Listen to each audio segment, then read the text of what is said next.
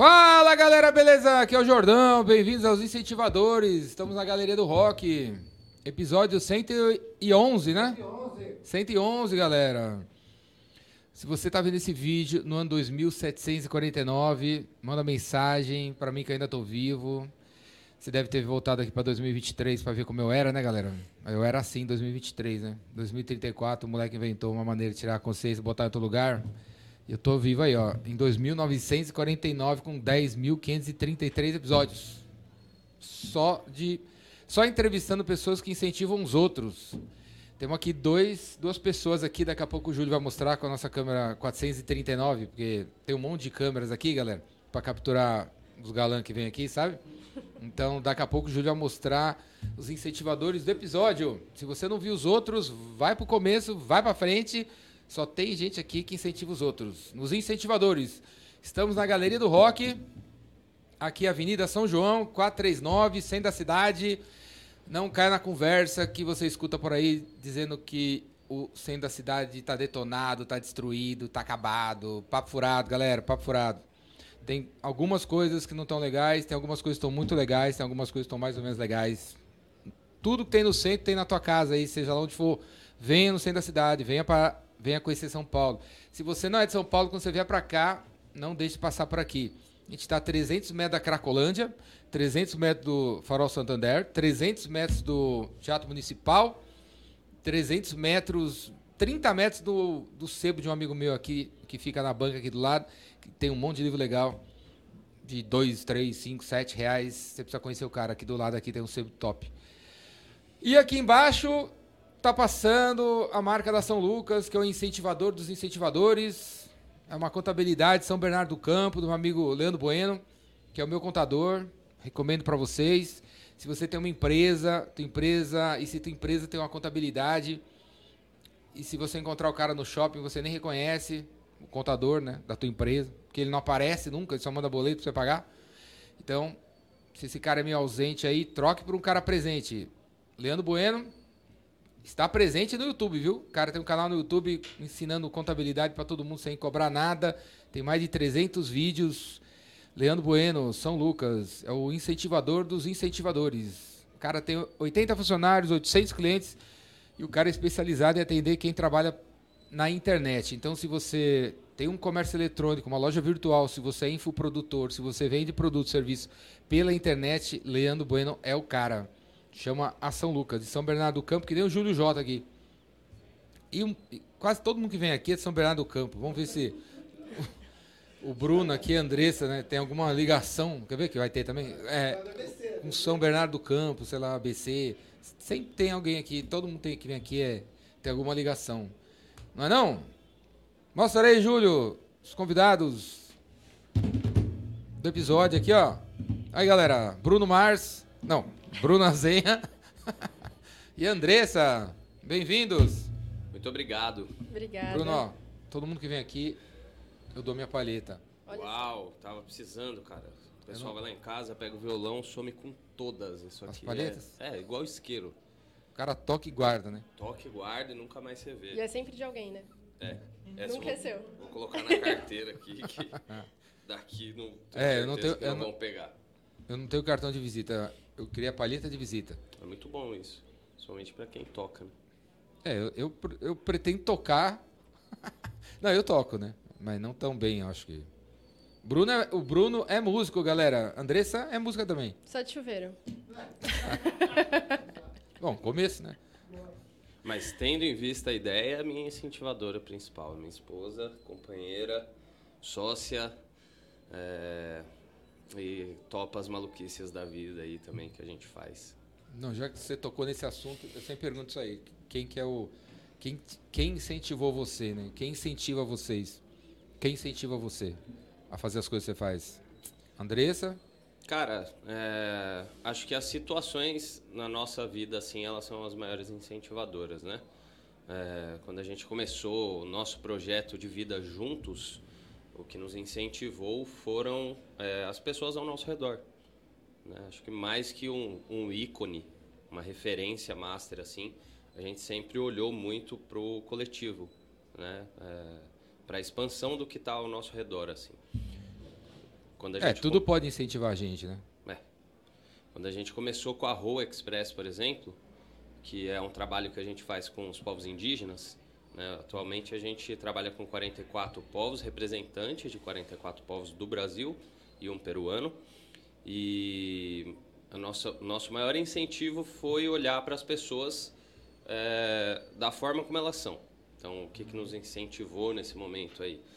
Foi uma viagem que a gente fez até a Amazônia, na primeira instância, depois que a gente teve uma conversa, um pedido, chegou um pedido de ajuda para a gente, uma pessoa pedindo ajuda para escoar uma produção. Uma pessoa do Acre, né? Quando vocês estavam na Amazônia. Não, aqui em São Paulo a gente ainda nessa situação. Pré-pandemia ainda, né? Pré-pandemia. E a gente falou, pô, vamos ajudar. Da forma que dá, a gente ajuda. E aí a gente trouxe esse material dele. É, tem uma rede de amigos muito grande, né? De pessoas conhecidas também. Trouxe, ofereci. E em coisa de uma semana a gente Vendeu tudo. vendeu tudo. Vendas cura tudo.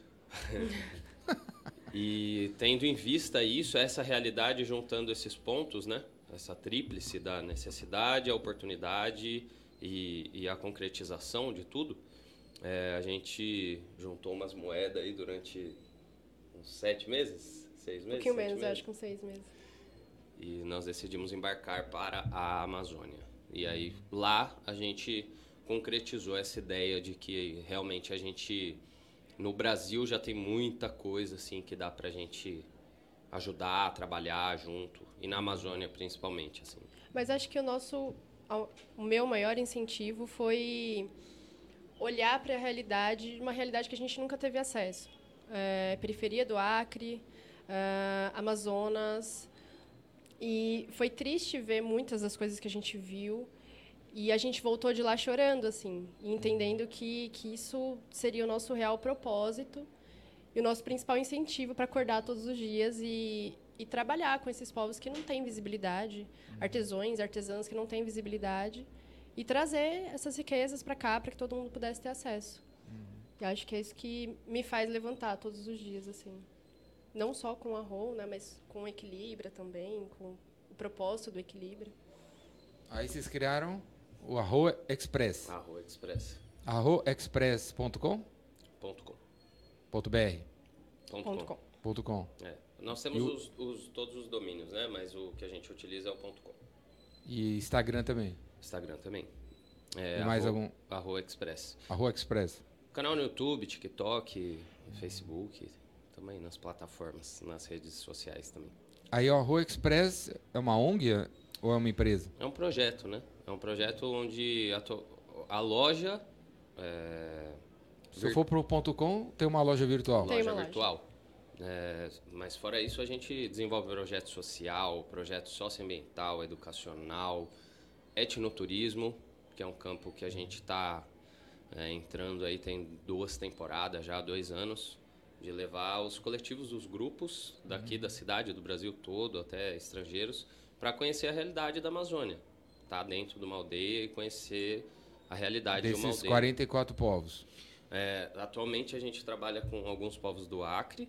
É, a gente tem a pretensão de trabalhar também futuramente com alguns povos do Xingu e do Amazonas. Mas inicialmente do Acre. Povo Xaninau e Runicuim, para ser mais específico. São 44? É, no, no, No que a Brasil gente todo. trabalha, sim. No total, sim. Do etnoturismo, né? 44 povos. povos do Brasil inteiro. O Brasil tem mais de 300 povos indígenas, né?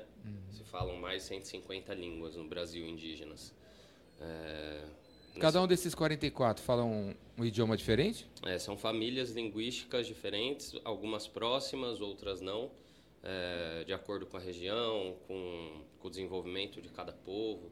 Então tem povo do, povo do tronco pano, no Acre, por exemplo, é, Macrogê, é, Tupi, enfim, uma, uma infinidade de troncos linguísticos onde se aproximam é, os idiomas, né, a- as línguas, mas elas não necessariamente são iguais ou eles se compreendem um com o outro. Existem muitas diferenças ao longo desses anos de desenvolvimento.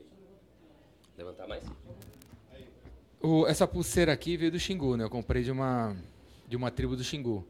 Quando a gente se encontrou, você perguntou, né? Eu não, não lembro o nome da menina. Ela até mandou um áudio pra mim, a menina que fez ah, do Xingu.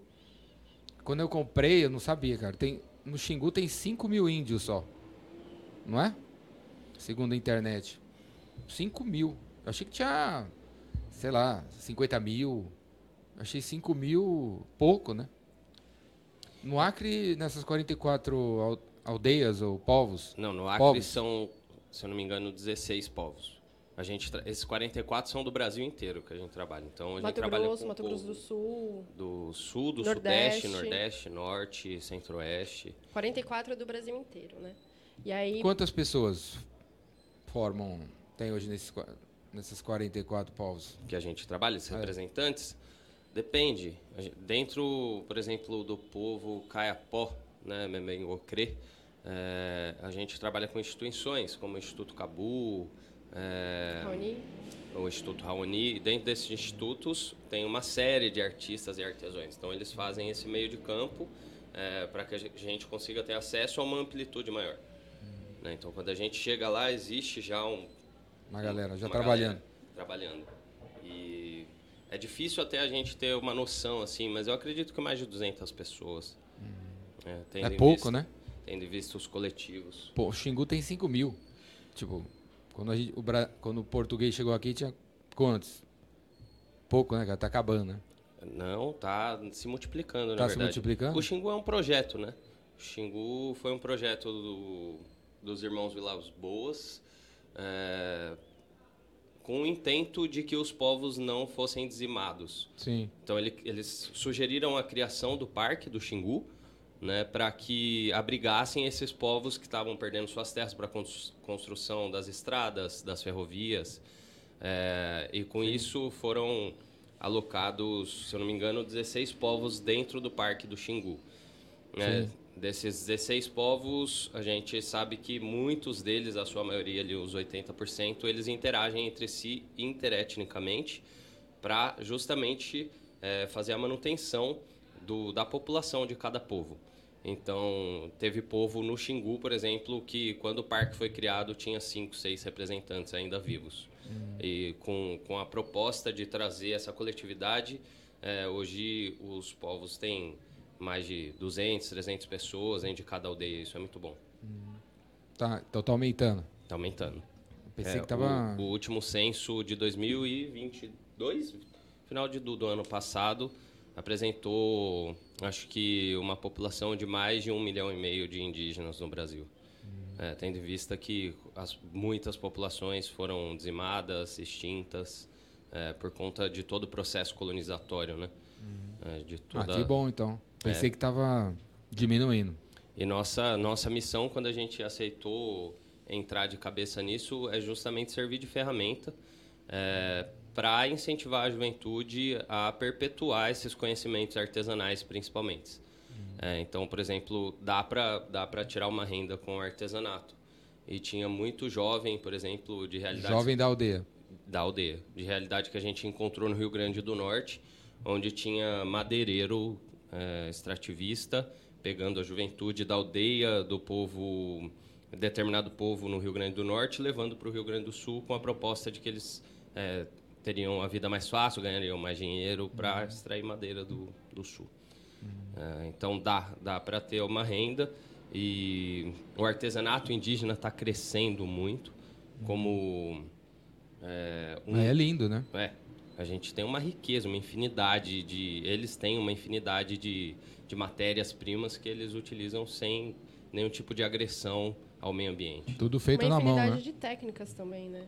Mesmo dentro do Xingu, é, existe uma variedade de, de peças e artefatos que a gente encontra que cada etnia ali é uma especialista em determinada, por exemplo, cerâmicas ou é, cestarias. Então, dentro mesmo ali daquele espaço, existe uma diversidade muito grande, né? Pensando assim, mais fácil localmente Xingu, existe uma diversidade muito grande. Então, o Brasil ainda está não está descoberto nesse sentido de, de artesanatos, né? A gente tenta valorizar para que eles entendam que isso pode gerar renda para eles e que isso perpetue né, a cada geração. Aí você compra deles estoca em algum lugar? Os é. produtos que estão na rua express.com, é. vocês a gente tenta mantém não, aqui em São Paulo? A gente tenta não trabalhar de forma nenhuma com consignação, é, até para que esse, esse fluxo financeiro para ele seja mais rápido Então, ó, igual Você compra deles e estoca. uma um coletivo de mulheres do povo Rikbatsá. Rikbatsá. É, elas mandaram mensagem, falaram, "Ó, a gente tem todos esses colares aqui, que a gente precisa dar vazão para que as pessoas conheçam o nosso trabalho também. É, e aí elas passam o valor e com isso a gente vai lá e pega esse lote, traz, faz a divulgação, é, tenta ir até a aldeia o máximo de vezes que a gente pode para para entender a realidade do povo, porque nós na real somos uma ponte, né? A gente trabalha é, tentando não ter a visibilidade e gerando visibilidade para esses artistas, né? Então a gente trabalha como uma vitrine, é, onde na verdade o- os, os atores principais são os indígenas, né? Nossa Legal. nossa missão é essa. Então, toda, toda compra. peça nossa, ela tem... nossa, não. Tudo, tudo que chega estão até a gente tem o nome da artesã ou artesão, a etnia e a aldeia em que, ela, que essa peça foi produzida, em que a artesã mora. Então, é toda a visibilidade para eles. Assim, a gente é realmente uma vitrine, É, exclusivamente. Rastreabilidade, Rastreabilidade. da peça. E aí a gente é, compra, paga é, em espécie mesmo, né, à vista, e estoca isso em São Paulo. Em Vargem Grande Paulista, para ser mais específico, né? Você ensina, eh, vocês conversam ou ens- ensina assim os caras a tipo precificar? A Ah, gente, acho que essa pulseira aqui podia ser vendida, vocês podiam vender a tanto. a gente trabalha com preci- precificação criam- justa. O produto tem embalagem, vocês criam alguma embalagem? Não. A gente até trouxe um, um exemplo, que é de um produto que a gente envia já já por motoboy. E a gente não interfere nos valores que eles colocam, de acordo com, é, com o pensamento de que eles têm total e plena ciência do valor que, que é colocado dentro é, de cada técnica da ancestralidade, quanto tempo tem que eles ex- exercem isso. É, É, é de tudo, que forma é tudo que tem- artesanal, né? é, e de que forma que o mercado está abraçando isso. Então, os valores que eles passam, eh, se tiver dentro das nossas possibilidades de ajudar, a gente não questiona. Se não tiver, a gente espera até estar. Mas a gente não questiona de nenhuma forma os valores que eles colocam. Se preciso e se acaso eles peçam, eh, a gente faz uma pesquisa em conjunto e fala, ó, a gente encontrou esses valores em determinados lugares, talvez seja uma boa opção. Mas a gente não toma essa iniciativa de dizer qual o valor que eles têm que pôr nas peças. Então quando compra, se eu estiver em São Paulo, eu- se eu comprar esse produto aqui, eu recebo assim. Exatamente. Isso daí via via, motoboy, motoboy. né?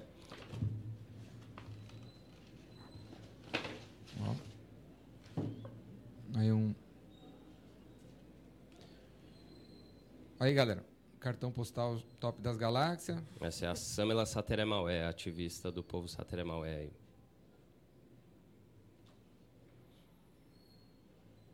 Ela mora onde? Ela atualmente está em Brasília. Ela casou com, com Tucumã, Pataxó. Eles, os dois são ativistas. Dois adesivos top das galáxias. Tra- É- essas- essa, esse desenho tem alguma significado? O logo? É, É, é- na verdade, a Ah, gente, esse, esse logo, a história dele é bem interessante, cara. A gente, quando a gente começou a Rua Express, a gente não tinha é, a ciência e o conhecimento que a gente tem hoje da, da diversidade e pluralidade que existem dos é, artigos indígenas que tem no Brasil. E aí a Andressa, acho que ela até pode falar melhor.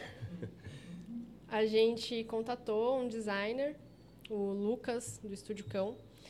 E aí ele, a gente apresentou para ele a Rol, né? Explicamos com o que, que a gente trabalha. Ele apresentou um design para a gente. Aí a gente, ah, acho que não é isso ainda. Aí, em determinado dia, eu e o Bruno, a gente consagrou a ayahuasca em casa. E perguntando para a medicina, né? Qual que é o meu objetivo de vida, qual que é o meu propósito. Aí me apareceu um labirinto. Um labirinto, eu estava vendo o labirinto de frente, assim.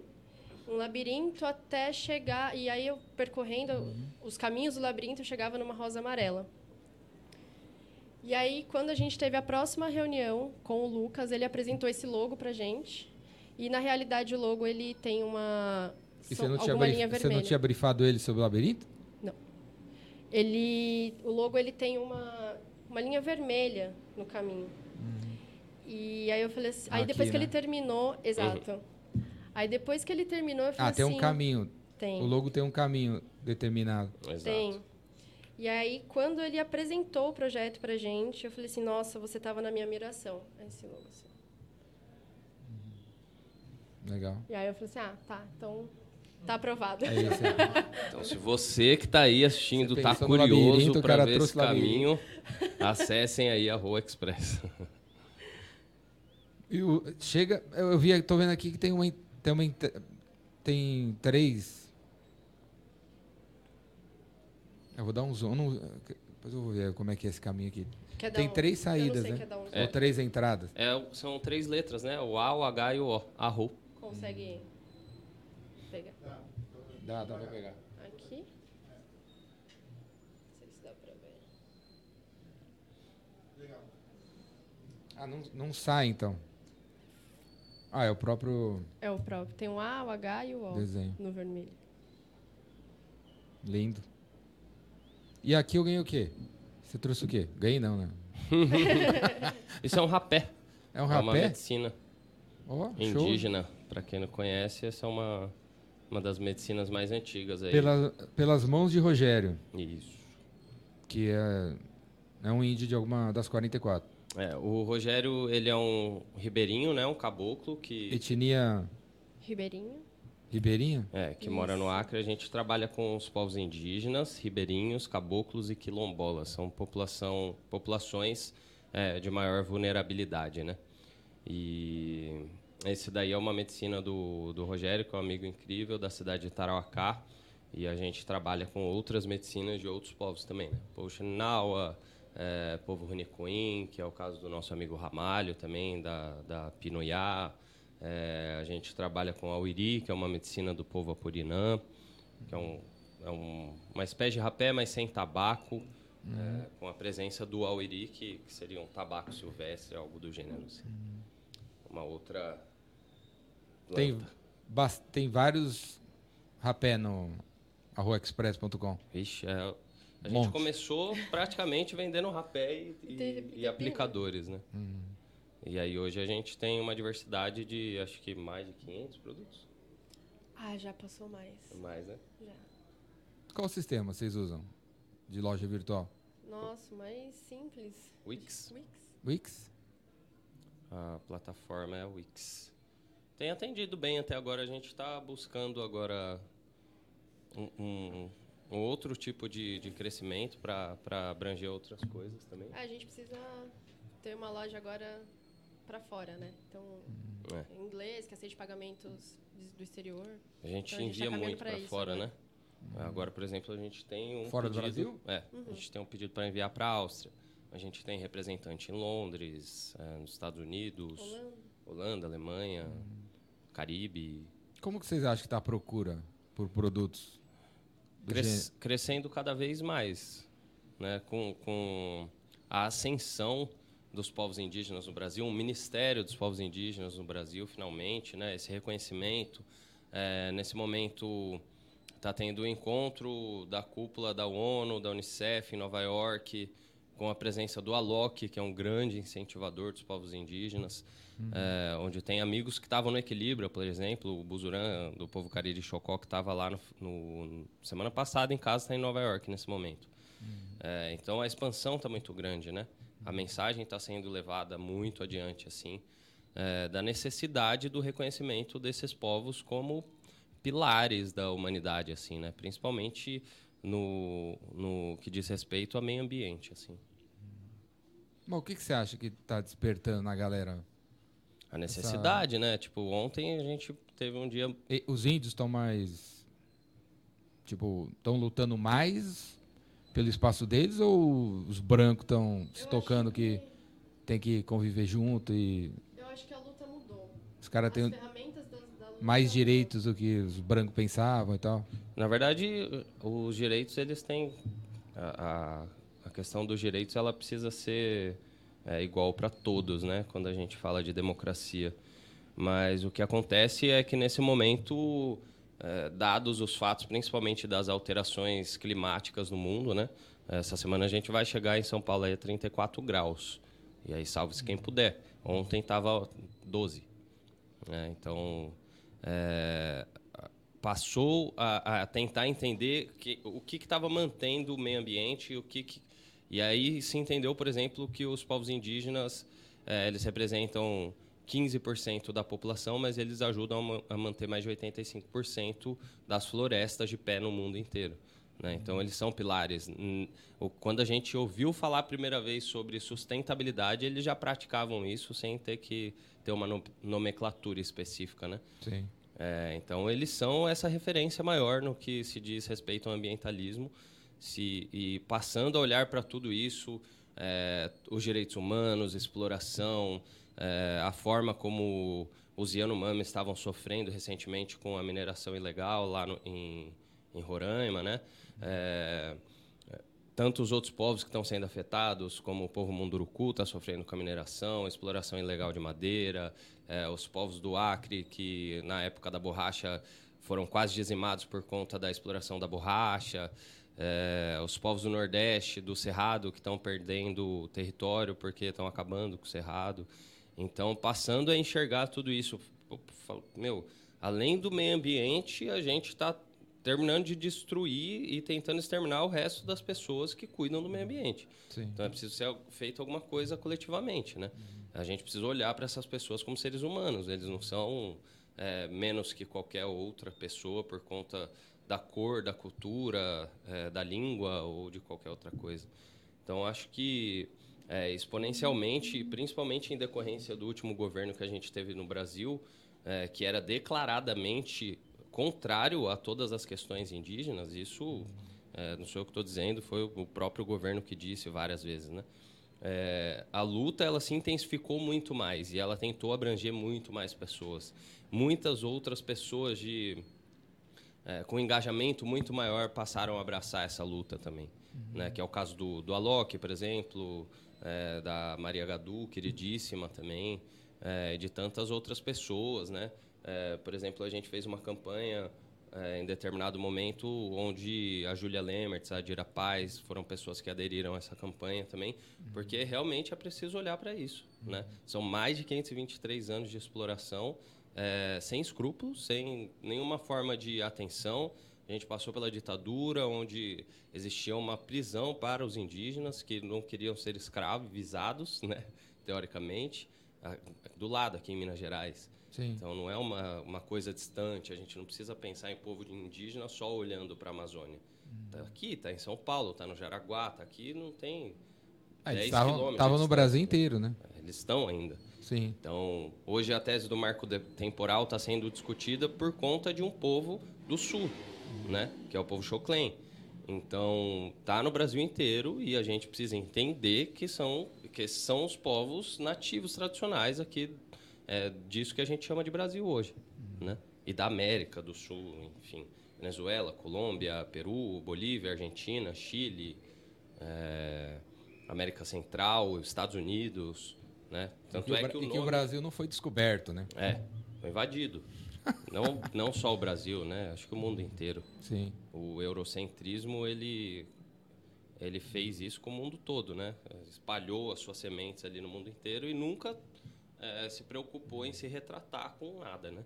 A gente está vendo agora no extremo sul da Itália lá uma série de imigrantes que chegaram, que a Itália está querendo expulsar eles, assim. Uhum. Né? Mas a Itália tinha é, colônia na África, né? Tinha colônia no mundo inteiro também. Uhum. Então é preciso esses países europeus, esses países europeus assim passarem a, a ter alguma espécie de retificação, assim, em relação a todos esses povos que foram explorados, dizimados, enfim. Uhum. E a gente precisa mudar o foco aí do, do mundo em relação a esses olhares. E é isso que vem acontecendo com os povos tradicionais, né? É, é esse lugar que eles estão buscando de reconhecimento, de lugar na Terra. Uhum. Mas, mas de, de autonomia, inclusive, né? O que a gente até entendendo o que foi esse levante assim, é, a gente tem acompanhado muitos ativistas indígenas criando o seu próprio conteúdo, mostrando a sua aldeia, mostrando a sua própria realidade, seja com o celular na mão. Uhum. Então, a adesão dessa, dessa tecnologia uhum. de forma mais expandida, propicia que a gente tenha mais acesso a realidades que antes a gente não tinha. Né? Então, uma queimada no, no Xingu, por exemplo, demoraria uma semana para chegar numa rede nacional. Uhum. Se chegasse em alguma rede nacional né, de televisão. Então, a gente conseguiu acompanhar de perto porque tinha é, acesso a essas mídias. A, a, os povos indígenas estão criando os seus próprios conteúdos e mostrando o que realmente precisa ser feito em cada local, o que precisa ser valorizado em cada local, é, quais são as dificuldades que cada aldeia está passando por conta de governo, por conta de descaso. Então, acompanhem, inclusive, né, uhum. é, ativistas indígenas para entender um pouco do que acontece aí pelo Brasil afora. Quais que você recomenda para a gente acompanhar? Você lembra? Sônia Guajajara, Samala Satere Maué, Tucumã Pataxó. Da aldeia. Da aldeia. Nossa, tem muito. Muita gente legal aí. Tem a Mari Guajajara, tem é, o Overá, o Overá uhum. do povo Guarani. Enfim, tem uma série de uma série de, de indígenas que estão criando conteúdo, trazendo a própria deputada Célia Chacriabá também, uhum. né? que vem nessa frente já há algum tempo, a Joênia Wapchana, e tem as, as é, os coletivos, né, de luta, uhum. que, que é o caso da PIB, que é o Central, que é a articulação dos povos indígenas do Brasil. Aí tem várias outras articulações que são regionais, regionais né? Vale a pena procurar saber, assim. Uhum. E vocês despertaram para a causa indígena na viagem para a Amazônia? Na Vocês verdade, dois? Na verdade. Vocês é... não são descendentes? Acho que no Brasil todo mundo é, é né? No fim das contas, assim. e aí. Mas a, nós não somos indígenas, mas o sangue a gente tem. É, é o que eles falam, né? É, alguns têm nas mãos, outros nas veias. Né? E, mas ayahuasca, cara. Né? Quando a gente conheceu essa ferramenta, quando eu conheci essa ferramenta em 2015, é, rodando por várias casas por aí, eu sou músico, né? Eu asqueiro, toco em cerimônia já bom, bons tempos assim, mais de oito anos aí. E aí uma coisa que eu sempre me questionei é que andando em São Paulo assim, a gente entra nas casas, aí tem lá os altares, né? Aí tem orixá, santo do catolicismo, uhum. é, Ganesha, Buda, hinduísmo, budismo e tal. Tudo estrangeiro. Tudo, e aí você pesquisa, você fala, você, pô, no budismo não tem ayahuasca, tá? Então vamos lá. Aí, no hinduísmo não tem. No catolicismo não tem. Aí não tem na Umbanda, não tem no candomblé para indígenas. Aí você olha no altar, não tem nenhuma referência, não se fala disso, muitas vezes, né? Uhum. E isso em 2015 era muito mais latente, assim, a, a, a ausência dessa representatividade. Fala, não, mas é que o que a gente está tomando aqui vem do Santo Daime. Aí tá, Santo Mas de onde que vem o Santo Daime, né? Uhum. Como começou isso? E aí eu comecei essa pesquisa. E aí não demorou muito, não precisa ir muito longe para você descobrir que é indígena, né? Uhum. É o nome, aí você começa, o que, que esse nome significa? De onde vem? Qual é a língua? Uhum. Ayahuasca, Uni, Nispan, uhum. é, Carpi. Né? São vários os nomes que, são Sim. dados aí, tem vários nomes. Cada aldeia dá o seu nome. Vários nomes em várias línguas. E aí eu comecei a questionar isso. Falei, por que, que não tem essa representatividade se é indígena? O que está acontecendo? Onde é que está o, o, o percalço aí? Onde é que está a barreira no meio do caminho que sai de lá, chega aqui e não volta para lá? O que está acontecendo? Uhum. E aí comecei a buscar trabalhos e referências indígenas dentro da ayahuasca. Uhum. E aí, através desse trabalho, eu conheci o Twin Nova Era, né, lá naquela época, é, que é um grande amigo, o Ianan Cariri Chocó, que fez a passagem recentemente, é, o Bull Kennedy, que é um grande professor meu, amigo também. E, e é, com essas pessoas eu fui entendendo o que, que é que significava realmente essas medicinas, assim. Uhum. Né, porque é, uma... É muito bonito, né, o, o a expansão e a disseminação disso muito legal, mas ela precisa estar acompanhada do reconhecimento das origens, é, porque são esses povos que realmente foram, foi através deles realmente que eu acessei o que é a essência dessas medicinas, do rapé, né, da ayahuasca, de outras medicinas é, que vão Sananga. sananga, que vão nos olhos, tem outras tantas. Você chega na floresta lá na Amazônia, eles vão te mostrar uma, infinidade de plantas.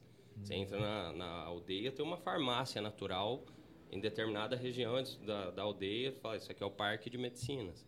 Aí você entra lá, tudo é remédio.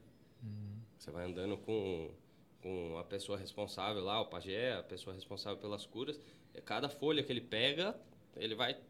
Ó, isso aqui serve para um- isso, isso é para isso. Cura alguma coisa. Isso é para fazer banho, isso é para fazer defumação, isso aqui é para dor de estômago, isso aqui é para Pinga no olho. pinga no olho, aí vai passando, e você vai aprendendo. Hum. Então, esse conhecimento está lá, é deles.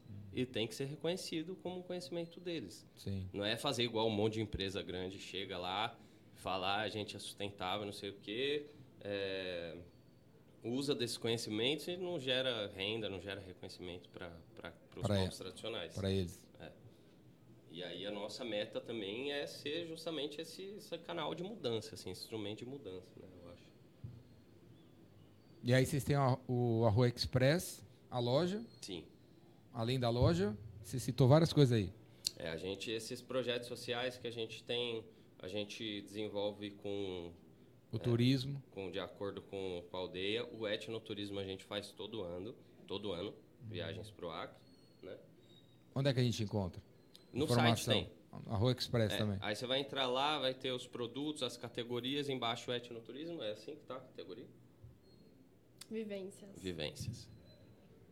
E aí, com isso, é, você entra lá e tem acesso a uma série de informações. Qual que é a próxima? Sobre a aldeia, a próxima é com o povo Runicuim, é, lá no Maitá, que é a aldeia do Twin Nova Era. Essa que a gente já está desenvolvendo com eles lá No Acre. no Acre. No Acre. Pra... Perde Cruzeiro do Sul? Não, o Maitá ele fica já seguindo em direção ao Peru, né? Cruzeiro é a última cidade do norte do Acre, talvez. Que rio tem lá perto? Você sabe? O rio Maitá. É? Mas é que acesso é por Tarauacá. Acessa por Tarauacá, Pela pelo, cidade de município, Tarauacá. pelo município de Tarauacá. Aí vai uns três, quatro dias de barco. É, é bem distante, né? Aí é o, é o centro espelho da vida. Para chegar lá, nessa para começar a vivência, descendo em Rio Branco, Rio Branco. dava quanto tempo para chegar lá? Aí Rio Branco, tem o Cruzeiro do Sul? Não, Rio Branco tem um translado até a cidade de Tarauacá. Tarauacá fica entre Rio Branco e Cruzeiro, né? Fica no meio do caminho. Então vai de ônibus.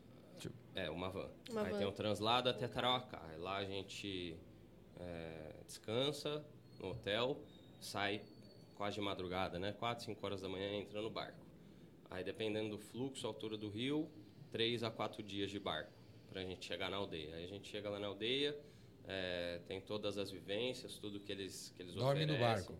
Dorme no barco. Dorme no barco. Ou acampado nas margens, né? Mas teoricamente nas redes, dentro do barco mesmo, no batelão. E aí, chegando na aldeia lá, e tem todas as vivências que eles oferecem, enfim. fica quanto tempo lá na aldeia? Em Uma média, semana? de 7 a 8 dias, é. Aí volta mais quatro dias de barco. Depende do, do fluxo do rio, quando é contrário, assim, de 2 a 3 dias. Já é mais tranquilo. O Brasil é grande, né? Enorme. A gente roda... Você já, lá no Acre, é, meu nome é Jordão, né, cara? Tem o Rio Jordão. Tem. tem eu um não município sabia. Lá de Tem um Jordão. município. Tem o também. município de Jordão, o Rio Jordão, e tem umas, a- umas aldeias, Sim. Runicuim. O Jordão é conhecido O Jordão. como o melhor local para se comer açaí, Não, inclusive. esse é feijó. Feijó, é Jordão verdade. é onde está os mais antigos faladores do Hatchaquim, da língua Runicuim, né? Então, muito do, do idioma ainda se mantém por conta das pessoas, que dos velhos que estão no Jordão. Onde está a aldeia Curumim também, é, do professor Iban Salles, da nossa amiga Iacá também, a Rita Runicuim, a Mari. O Alisson, que estava lá no festival, quando ele me falou do Jordão, ele começou a falar de todo mundo da aldeia lá.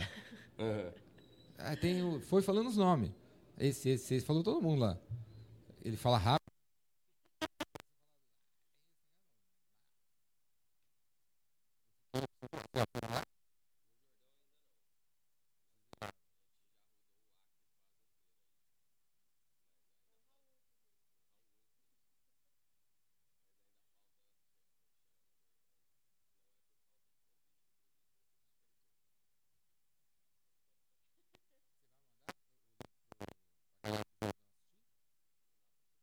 Ei, galera, eu sou Jordão, hein?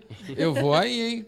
Não sei quando, vou com o Raul, Raul Alisson. Bora. Sei Inclusive, lá. eu tenho, eu tenho os galãs aqui também, acho. uma canção minha que eu falo da, do Rio Jordão, né? É? É. Qual é? Canta aí. Chama Guararinha. Cadê o violão? Cadê? Pô, eu cheguei, ganhei uma palheta, achei que vinha um violão junto. Ela é assim. Eu tenho um baú de ouro lá pros lados de Belém. Guardado está meu tesouro, a chave está com meu bem. Embarco numa jornada partindo do Rio Jordão. Meu rumo é pra Manaus, vou cantar com meu coração. A miração do Kauá e do cipó Runicuim é força que vem de dentro e os nativos cantam assim. Vou ararinha, vou ararinha, quanto mais eu canto arara, mais arara é bonitinha. Show! Muitas graças. Cadê a música? Tá, aí no Spotify, Vou Ararinha, parceria com a Hack Play, é, que são amigos queridos também, inclusive a gente mora junto, todo mundo. Vale a pena, pra quem não conhece, disponível no Spotify e no YouTube essa versão. Bruno Azenha. O próprio. Bu- Vou Ararinha. Ararinha. Já salvei aqui na minha playlist. Vou escutar depois aí. Vou colocar. Galera, o, o link aqui do Spotify do Bruno vai estar aqui embaixo, viu? Tá aqui embaixo, aqui, ó. No comentário. É. é... E aí você é músico desde sempre. E Não, toca na, na- nas consagrações há uns 10 anos já. 10 anos. Mas comecei com isso também, né? Quantas músicas você. Quantos downloads você já recebeu aí? Cara, Nossa senhora. quem que me fez essa pergunta? E transformou em música? Ontem, ontem me fizeram essa pergunta, cara. Eu acho que tem. Eu acredito que. Eu tenho uma pasta registrada na Biblioteca Nacional com 30.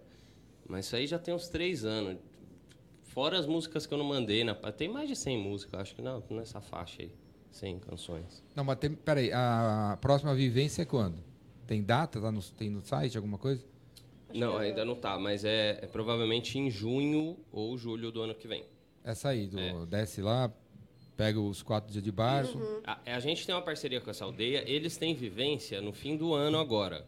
É, porém, eu não sei se eu consigo ir, se, a gente, se nós conseguir, vamos conseguir ir. Mas se tiver alguém interessado, entre em contato e a gente desenvolve da melhor Que é forma. pra Você passar faz o ano o- novo É, lá. pra passar o Réveillon lá. o muito Réveillon. legal, hein? Essa, essa experiência do Réveillon é muito legal também. Vocês já passaram? Não, nessa aldeia não.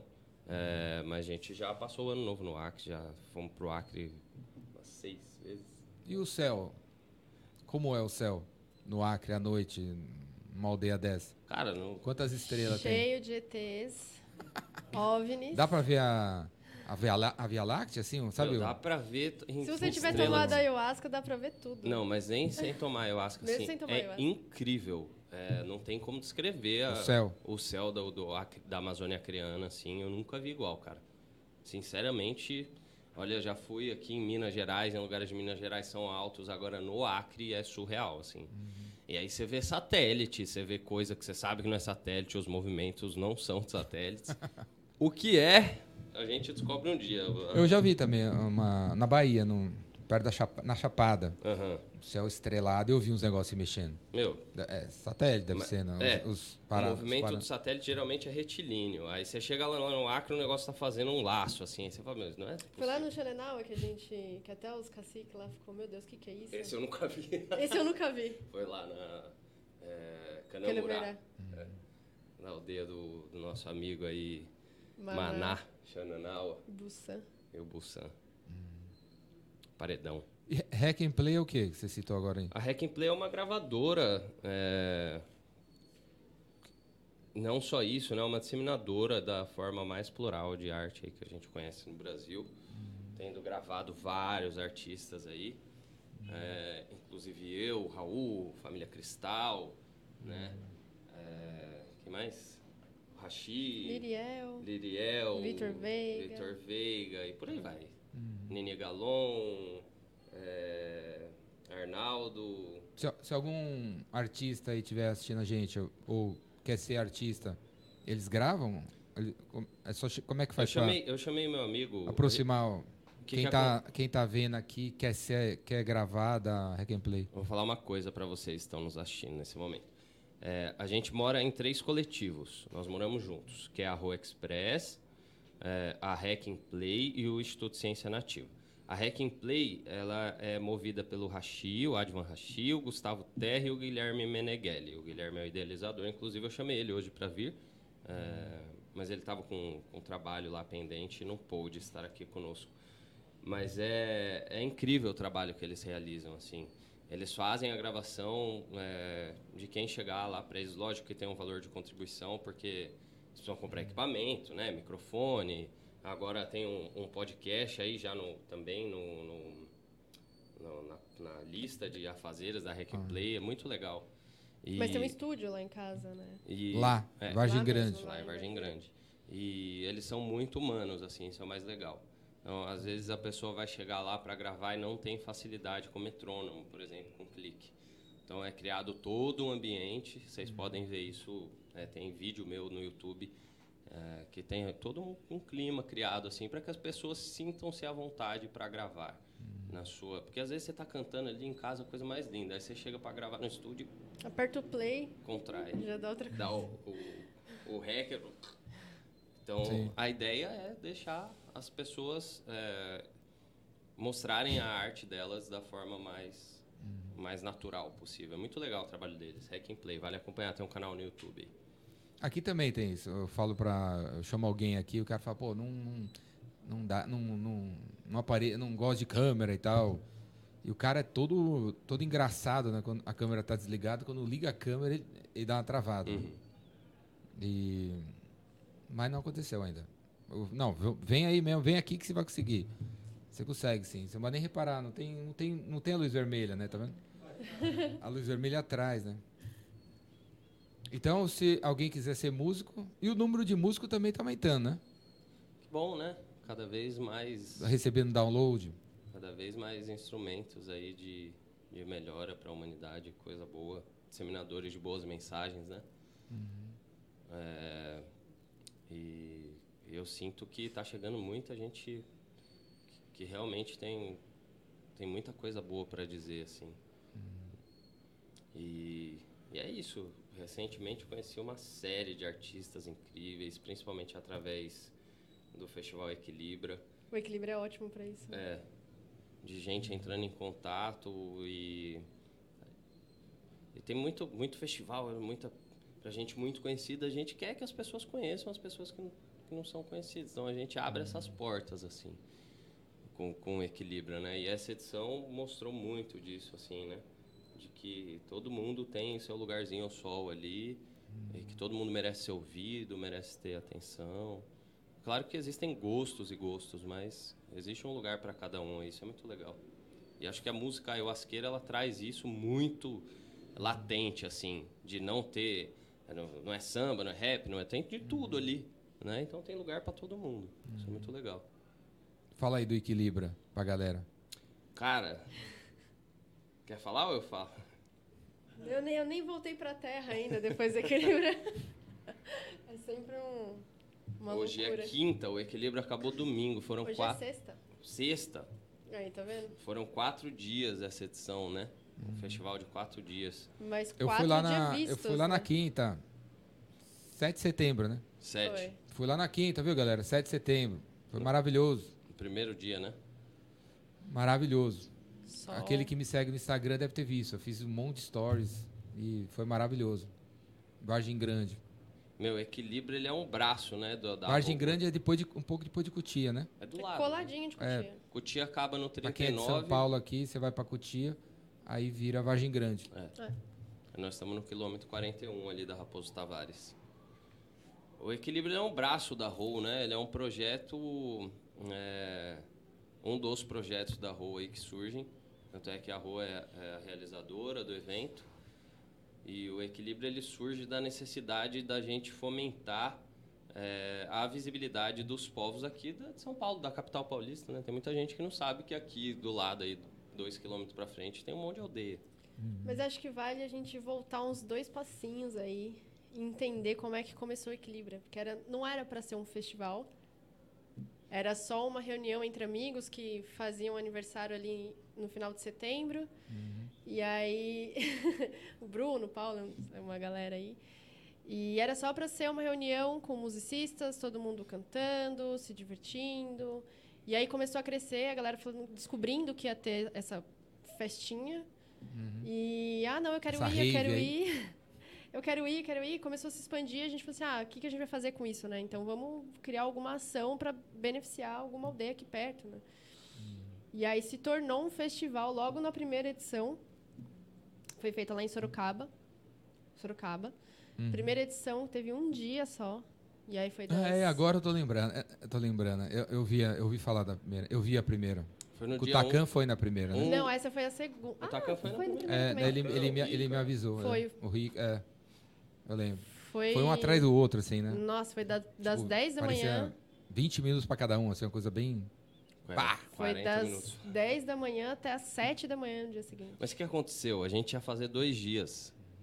E aí, quando foi na semana, eu descobri que no dia 2 de outubro era eleição. E a gente não podia faltar nessa eleição. Eu falei, meu. Deus. Aí, eu falei, gente, vamos fazer um, um compiladão aí. A gente começa às 10, acaba quando tiver que acabar. E foi até, acho que 7 horas da manhã. A virada. Virada cultural. Aquele ali foi loucura. Mas deu super certo, né? Deu. E Tanto que aí... vieram mais edições aí. Virada rônica. Vira house. Vira house. E aí foi isso. E, e aí a Roll, ela surge é, Aí o, o Equilíbrio é um festival de música.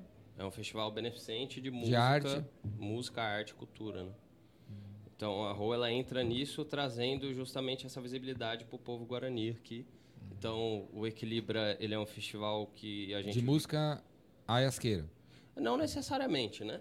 A nossa ideia é quebrar um pouco essa, esse paradigma, assim, e mostrar E que além? dá pra- Tem muita gente, né? Que não é ayahuasqueira, Música good vibes. é música de paz, né? Música de bem, música medicina. Tem muita música que é medicina e a gente nem sabe. E a gente quer trazer outras pessoas também que não são necessariamente do meio ayahuasqueiro para cantar e mostrar suas artes, assim, isso é muito legal. Mas acho que isso tem muito a ver com o público também, né? Uhum. Não só receber público ayahuasqueiro, mas trazer gente nova para conhecer es- es- esse tipo de música, né? É, meus pais foram nessa primeira edição, eu conversei com muita gente lá que nem sabia o que, que era ayahuasca. Então foi muito legal. Essa última edição teve bastante gente que não era do meio, assim. Então foi bem legal. nesse E sentido. quer ouvir uma música boa. Boa. Uma MPB que faz bem. Que tem uma letra show, bacana. Que que remete a coisas boas. Né? Teve gente que não conseguiu comparecer, mas queria colaborar e, e divulgou nas redes. E não gente necessariamente vinculada à ayahuasca. Os assim, shows então estão estão gravados na internet, não? Estão todos, Todos. disponíveis. Os quatro dias? Os quatro dias. Tá lá. Tá lá no Aonde? canal da Hack and Play. Das duas últimas edições, precisam- Por que, que vocês inclusive, não podiam... Vocês podiam ter o canal do festival, né? Não tem? No YouTube, youtube.com.br é, Equilibra. É como a gente tem essa parceria com, com Hack a and Hack Play. and Play, e o alcance deles é muito bom, né? É mais de acho que um milhão de, Views. de views. É, um milhão é só. Acho que nas músicas do Rashi É. tem muito, muito engajamento. E como a Ah, gente. podia, né? Como nós somos coletivos, a gente preferiu trabalhar junto, assim, deixar que eles cuidassem dessa parte do audiovisual. Né? Tanto é que é o Gu que cuida da mesa de som lá também, Uhum. é, faz a passagem de som com os artistas e dá o play lá para todo mundo tocar. E É um festival colaborativo, né? É. Então. acho que. Ah, pra marca, né? Pra galera Cada um- conhecer. Mas a marca é, col- é colaborativa também. O- Acho que não tem por que segregar, né? É, estamos junto lá, é, o espaço, é, a ideia, tudo coletivo. Então, a nossa ideia, desde o início, é levar alimento para a aldeia, né? Que é o que a gente arrecada, é, um quilo de alimento e 20 reais. Esse é o valor do Pra ingresso. a entrada. Por dia, né? Ingresso. Por pessoa. Por dia por pessoa. Se a pessoa quiser voltar no outro dia, né? São mais sete atrações, 20 reais um quilo de alimento. Sim. Então, os quatro dias vai dar 80 reais e 4 quilos de alimento. 80 reais hoje em dia você paga para ver uma apresentação no máximo, né? É, vocês fizeram na, naquele. na. Paralela ao The Town. Cara, Não ingressa, foi- seus concorrentes. Não foi. O ingresso era 8 mil reais, pô. Nossa, The sou, Town. sou tão desligada, eu nem sabia que ia ter. gente. Não foi. Naquele dia 7 tinha o The Town. Não foi planejado, mas descobri durante o equilíbrio. Uhum. O pessoal falando, meu, o Detal tá, tá Tirando. cu. rolando, tá. Falei, Vocês ah, e tirando daí, o né? quem, quem me dera. Eu Esse tava lá poder. filmando, e aí no Instagram, e quando eu publicava, aparecia, voltava pra timeline do meu Instagram, aí tinha algum amigo Detal. meu. Ah, Detal. tava vendo não sei quem no Detal. Pois é, cara. Mas eu tava lá, feliz da vida no Equilibra. E é isso. Adorei. Adorei. Chorei uma meia dúzia de vezes. Essa, As músicas do Hal Alisson, do Takan. Cura, né? Me cura, pelo menos. Né? São formas de arte que tem uma expressão diferente, né? Não é pelo show ali, é pelo conteúdo, né? Isso é muito legal. Não, são músicas que. Parece que toda nota importa. E toda, toda palavra importa. Toda palavra é cantada mesmo, toda letra é cantada, toda letra da cada palavra é cantada mesmo, toda nota é tocada mesmo. Eu sinto isso, né? Uhum. Todas as notas são tocadas.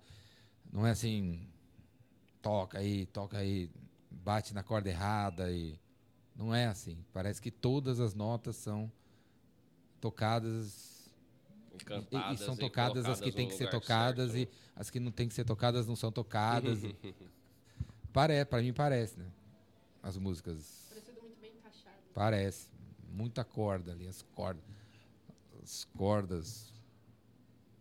Diferente desse Uma lugar que a vibração. gente vem do rock and roll, né? Do- É que toca, é, bate em todas as notas, bate em tudo e bate em tudo e é legal também, mas não, mas tá sobrando. É, muito Me parece que tá é. sobrando. É, muita informação.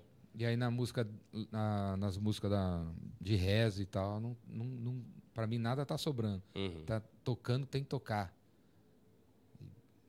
Show, surreal. E chegando nos lugares certos, isso é muito legal mesmo. Pois é, isso é o equilíbrio. E aí vocês cara. levantaram uma tonelada de em alimentos. Vai dar aí um médio uma tonelada e 200 aí, nessa edição. Batemos essa meta. E essa, essa edição foi em parceria com a Amazônia de Pé também, que é um projeto é, que visa criar uma lei de iniciativa pública movida pela população, né, pelos civis, para fortalecer as regras de proteção da Amazônia, né, para que a gente consiga manter esse bioma aí, a maior floresta tropical do mundo, de pé, que é muito importante para a sobrevivência eh, de comunidades ribeirinhas, eh, de comunidades extrativistas, dos povos indígenas.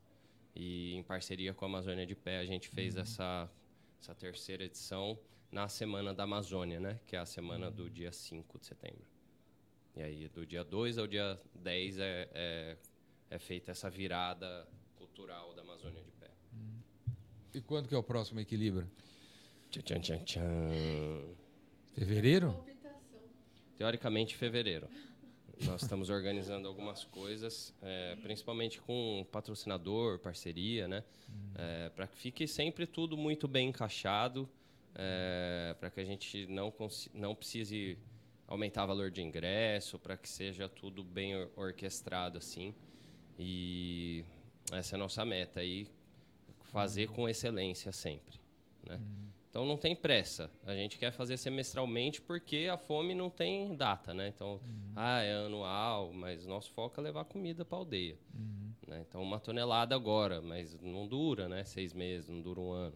Desse para fazer antes a gente faria, mas é muita coisa para se organizar, né? Sim. Então teoricamente em fevereiro rola aí a, a quarta edição do Festival Equilíbrio. E como é, mo- como é morar num coletivo?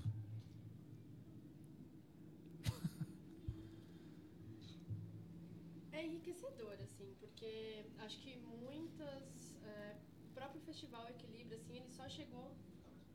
Ele só chegou nesse, nesse local porque a gente teve a participação de Hack and Play, de Instituto Ciência Nativa, É, então, eu acredito que morar em coletivo é desafiador, mas a gente aprende muito diariamente, assim, com a, a, a, as especialidades de cada um.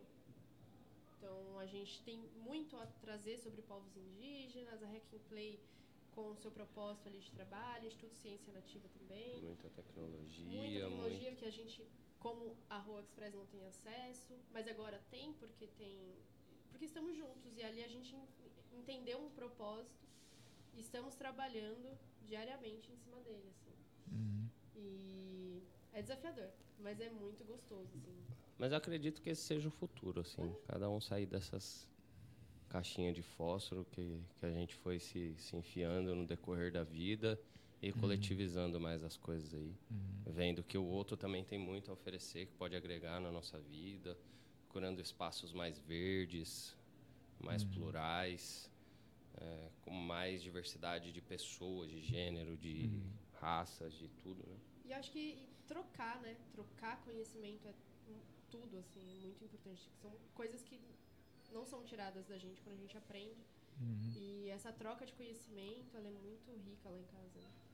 E tem muito a ver com a maneira que os povos, os originários, vivem, né? Exato. Não é? Sim. Sim. Ah, na aldeia? Não sei. Chega na aldeia, assim, não é meio você vê uma criança... É coletivo o negócio. É. Você vê uma criança, você fala assim, menina, filho de quem? É da, de tal pessoa. Aí você vai olhando assim, ele é filho de todo mundo, todo mundo cuida, né? Uhum. Então, ele tem um amparo sempre, ele vai crescer com esse amparo coletivo, familiar, gigantesco. E acho que essa é a ideia, né? Uhum. Tipo, eu gosto de café, por exemplo. Aí lá em casa eu acordo, tem três tipos de café diferentes. Mas para mim é enriquecedor demais.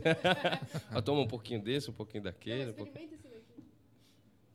E é isso, cada um trazendo um pouquinho da sua essência. Esse é um exemplo, é uma brincadeira, mas reflete bastante, assim. Sim, num prédio de, sei lá, 20 andares, que os apartamentos são pequenos. Nem todo mundo precisa ter a sua própria cozinha, né? É, podia ter uma cozinha coletiva para todo mundo, né? Talvez no 15 andar more uma nutricionista que poderia fazer o cardápio de todo mundo. More um produtor de café. Uma lavanderia, no outro lavanderia coletiva. É, uma lavanderia coletiva, restaurante coletivo. Deve ter professores no prédio que poderiam dar aula para a galera. Não precisa colocar no, no colégio, no, naquela escola de não sei o quê. Tem um professor de inglês no prédio, né? Uhum. Que podia dar aula para todos os moleques que moram no prédio. E ninguém conhece, né? Ninguém se conhece. Os caras não fala. se conhece direito. As pessoas não se falam, se encontram no elevador, fica todo mundo Mal assim. Mal falam com o porteiro, né? É o, pra mim é o futuro mesmo. E, e, e muitas doenças são fruto da solidão, né? Uhum. E, e, ninguém gosta de solidão, né? E, mas tá todo mundo solitário, né? né? Tá rolando uma, sei lá, mas tem um cara em cima, também tá solitário, né? Talvez se tivesse tirar o raio-x de um prédio, o cara tá chorando, né? O terceiro andar tem uma pessoa chorando, o quarto tem uma pessoa chorando, o quinto tem uma pessoa chorando, o sexto tem uma pessoa chorando, os quatro sozinho. Que era se chegasse alguém apresentasse os quatro, é capaz dos quatro ser amigo, né? É, a humanidade foi se isolando, né? Cada vez mais. A gente saiu do sentido ali de teoricamente, né, caçador-coletor, ali onde a gente vivia em comunidade, para se isolar, cada não, esse pedaço é meu, esse é meu, esse é meu, é sempre o meu, meu, meu. E nesse meu, meu, meu, a gente fica com, com o que é nosso e esquece de olhar o resto. As assim. dores e as, e as, delícias do que é nosso. É. É. Isso é, é uma coisa que eu acho que todo esse movimento é, que inclusive os povos indígenas também estão trazendo isso muito à tona, assim, que é de olhar para o próximo, olhar coletivamente, tudo mais. Né? Se o que, que vocês estão precisando? Faz de conta que você está na porta da esperança do Silvio Santos. E o que, que vocês estão precisando? Vai que alguém está escutando, vai escutar. Que tipo de apoio, que tipo de ajuda, como que as pessoas podem ajudar vocês na Rua Express, no, no Equilibra? Cara, a gente gosta muito de trabalhar, isso é uma coisa que não dá para negar. então, nasci na periferia de São Paulo, né, sempre trabalhei e tudo que eu conquistei fruto de trabalho. Então, me acostumei com esse lugar de trabalhar para ter o que eu quero. Né? E, e, conseguir ajudar outras pessoas também com esse meu trabalho sempre que possível. Hum. Então, acho que o que eu queria nesse momento assim era mais oportunidades para poder trabalhar. Então, é, se você está precisando de artigos indígenas, quer fazer uma viagem, nos procurem. Se você é, quer ser patrocinador do Equilibra, quer estar tá junto com essa causa conosco, nos procurem. Se você tem ideia de fazer um evento em qualquer lugar do Brasil, né?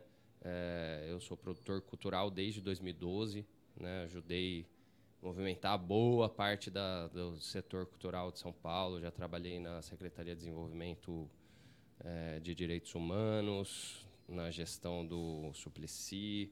Uhum. Já movimentei muito sarau, show, muita coisa aí por São Paulo. E é isso. Tá precisando produzir um evento? Estou à disposição. Precisa quer ser patrocinador, quer sua marca em evidência no Equilibra, que está em, em, ascensão plena, assim. É, tem alguns números, inclusive, que a gente levantou em relação às outras edições. Tipo, o número de views de seis meses das lives da, primeira, da segunda edição a gente superou agora em quatro dias, uhum. né?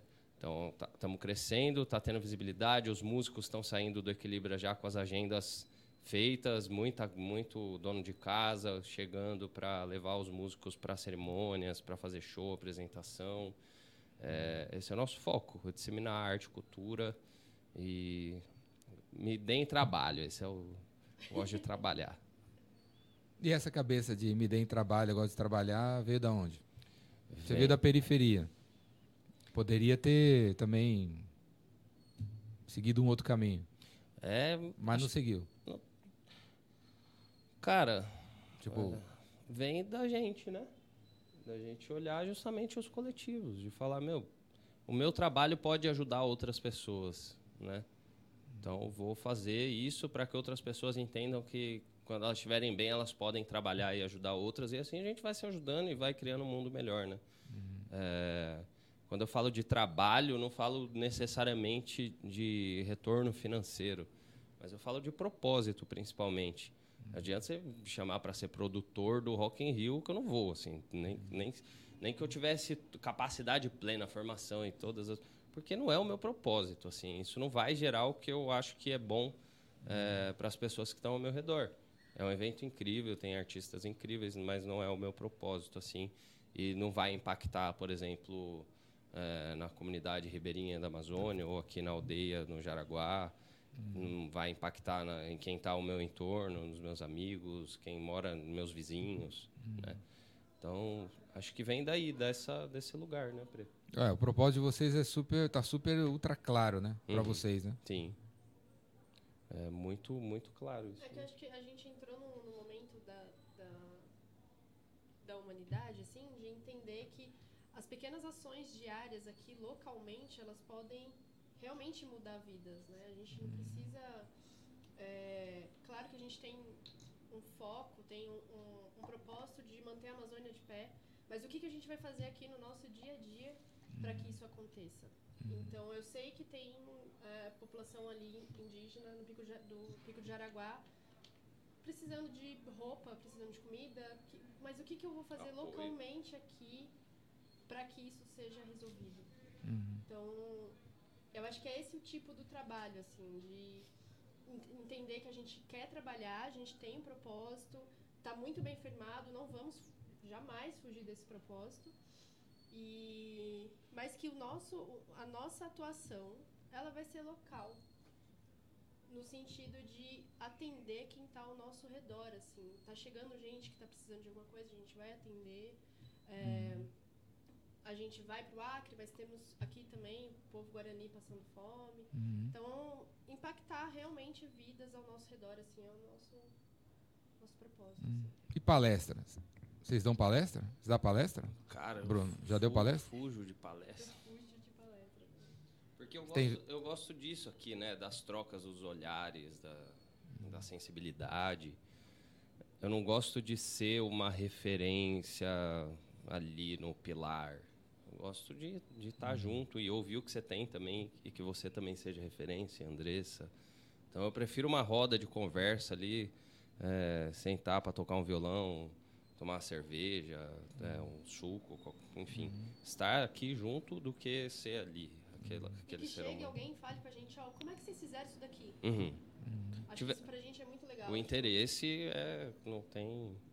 Ah, podia dar palestra também, cara. Tem coisa que pague. E aumentar o interesse.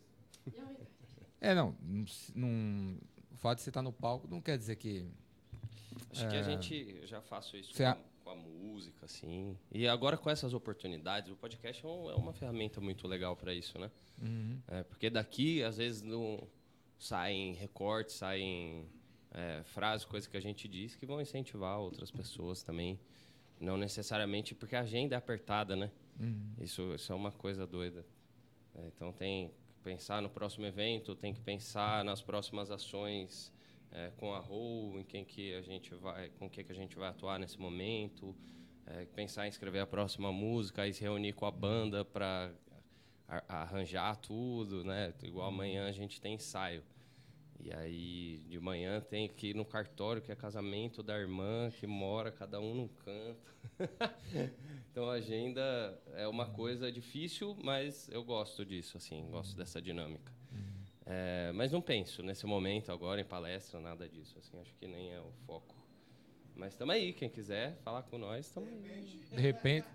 Não, galera, manda mensagem aí. Se você tem um, vai fazer um evento aí sobre é, causas e tal, sociais, chama o cara aí. Vai lá, meu. Qual o problema? Vai a Andressa lá. Falar e tal, do que você falou aqui. Vai que tem alguém lá assistindo que pode é, ajudar. Assim, chegar, pedido de ajuda e convites chegam, né? Não de palestra, mas de sentar e trabalhar juntos. Meu, como é que vocês fizeram isso aqui? Vamos fazer junto? Isso chega, mas o palco ainda. ainda... Andressa é tímida. Sim. Chamei ela pra cá. Dos bastidores. Eu chamei ela pra cá, nas câmeras. Eu falei, é, vamos lá, meu. Vamos lá conversar, meu. Eu, fico, eu, eu sou do, dos bastidores ali do equilíbrio, eu fico lá chorando no cantinho, assim. Quando você falou que chorou no equilíbrio, eu falei assim, ah, eu te entendo tanto. Tava tão quietinha ali, eu pensei, ai, que chororô que foi. Sabe que eu me escondi umas duas vezes, assim, pra dar uma choradinha? Várias vezes eu me escondi. Mas aí, às vezes, não dava, se esconder, eu tava gravando, e aí o olho saía, assim, cheio de lágrimas. Agora já foi, todo mundo. Não, foi maravilhoso. Tá, galera, eu vou colocar o link aqui embaixo para vocês assistirem, então. Tá dentro do canal do da Hack and Play. É, Hack and Play. Eu acho que vocês deviam ter um canal do de Equiliba também. E é Deus cara também, só que vai tá lá separado também. Em, em, breve, quando a gente tiver uma estrutura adequada, quem sabe. Porque a primeira, quando eu vi que vocês iam transmitir o segundo, eu não podia ir, eu procurei. Fui lá no YouTube, é equilíbrio, equilíbrio não achava. Aí aí pelo, pelo aí eu via no Tacan transmitindo, e aí eu fui atrás e descobri, mas não, não era claro assim no, no YouTube.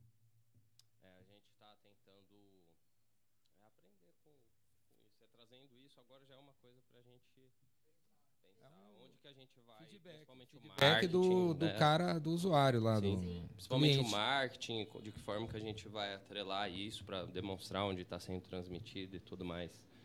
É, e vamos pensar nessa possibilidade. Mas por enquanto a Hack Play é nossa parceira aí, tamo junto. ah, teve gente da Turquia, gente de Israel assistindo, Ixi. Espanha. Teve Muita, gente do mundo. Muita, inclusive chegou em casa. Chegou depois, em casa. Né? O quê? Foi o equilíbrio. Às vezes vai muito estrangeiro lá em casa, né? Hum. Aqui que foi o equilíbrio? Fala, é, a gente tava assistindo. gente da França. Galera, esses foi, foram o Bruno e a Andressa. Bruno, olha para aquela câmera ali agora e manda um recado para você assistir daqui cinco anos. Daqui cinco anos eu vou mandar esse trecho para você. Cinco então, anos? Então, um recado sobre. Daqui cinco anos você vai encontrar esse vídeo. E aí o Bruno vai falar assim: e aí, cara, você fez isso, você fez isso, você fez aquilo. Cinco Manda um recado. Anos, daqui cinco anos a gente ó, vai estar microfone, na ter... É, você vai estar na. Daqui cinco anos a gente vai estar na 13 terceira edição do Festival Equilibra, se Deus quiser. Então, Bruno, é, sanidade, principalmente, mantenha em dia terapia, É, natureza, muita natureza, esteja em contato. É, não esqueça do dia do aniversário de casamento. Nunca. E. Fala o dia aí, vai que você esqueceu. 12 de junho, eu já fiz a. Já, Oh, já fiz Namorados. as coisas para tentar ser o menos. ter o menos possibilidade de esquecer. e agradeça, daqui cinco anos seu, o Valentim vai ter 13 anos, já vai ser um rapaz. E a Andressa. Então agradeço sua família, todos os seus amigos. E parabéns por ter chegado aí com consciência e sanidade e muito propósito colocado. É isso aí. Show de bola. Vai lá, Andressa. Manda lá teu recado pra Andressa de daqui cinco anos ass- assistir. Mulher, tu viu coisa? Sobreviveu. E. Bote fé aí no Equilibra. Vai estar em qual edição? Décima terceira, se for duas por ano. Já- Décima terceira edição. É, Quantas toneladas? Ah, já, a gente já vai estar. toneladas? Mas tá dobrando, né? Umas cinco toneladas. Vamos dobrar por edição. Então, Dobra a produção. é, coisa de 10, 20. Então, assim, os caminhões chegando no, no Pico de Jaraguá. Em outros Em lugares outras também. aldeias também. É, E muita consciência, não esqueça do seu propósito. Você tem um longo caminho aí. E a Arrou, que a Arrou prospere também. Que a gente consiga alcançar mais povos, mais aldeias, é, não só do Brasil, Mais corações. mais corações, que o nosso impacto seja cada vez maior. É isso. Arro. Muito obrigado. Obrigado, Andressa. Obrigado, Bruno. Obrigado, Obrigado, Jordão, Júlio. pelo espaço. Valeu, obrigado. Sucesso vocês no Arroz Express, no os produtinhos bonitinhos. Que 44 vire 440. Que tem as tribos brasileiras, peruana, Colombiana, colombiana, chilena, americana, é, Costa Rica, alemã, sei lá, italiana. Não é não? Tamo junto, hein? Obrigado. Obrigado, hein? Valeu, Obrigada. Jordão. Valeu, Falou, equipe. galera! Obrigado. Tchau!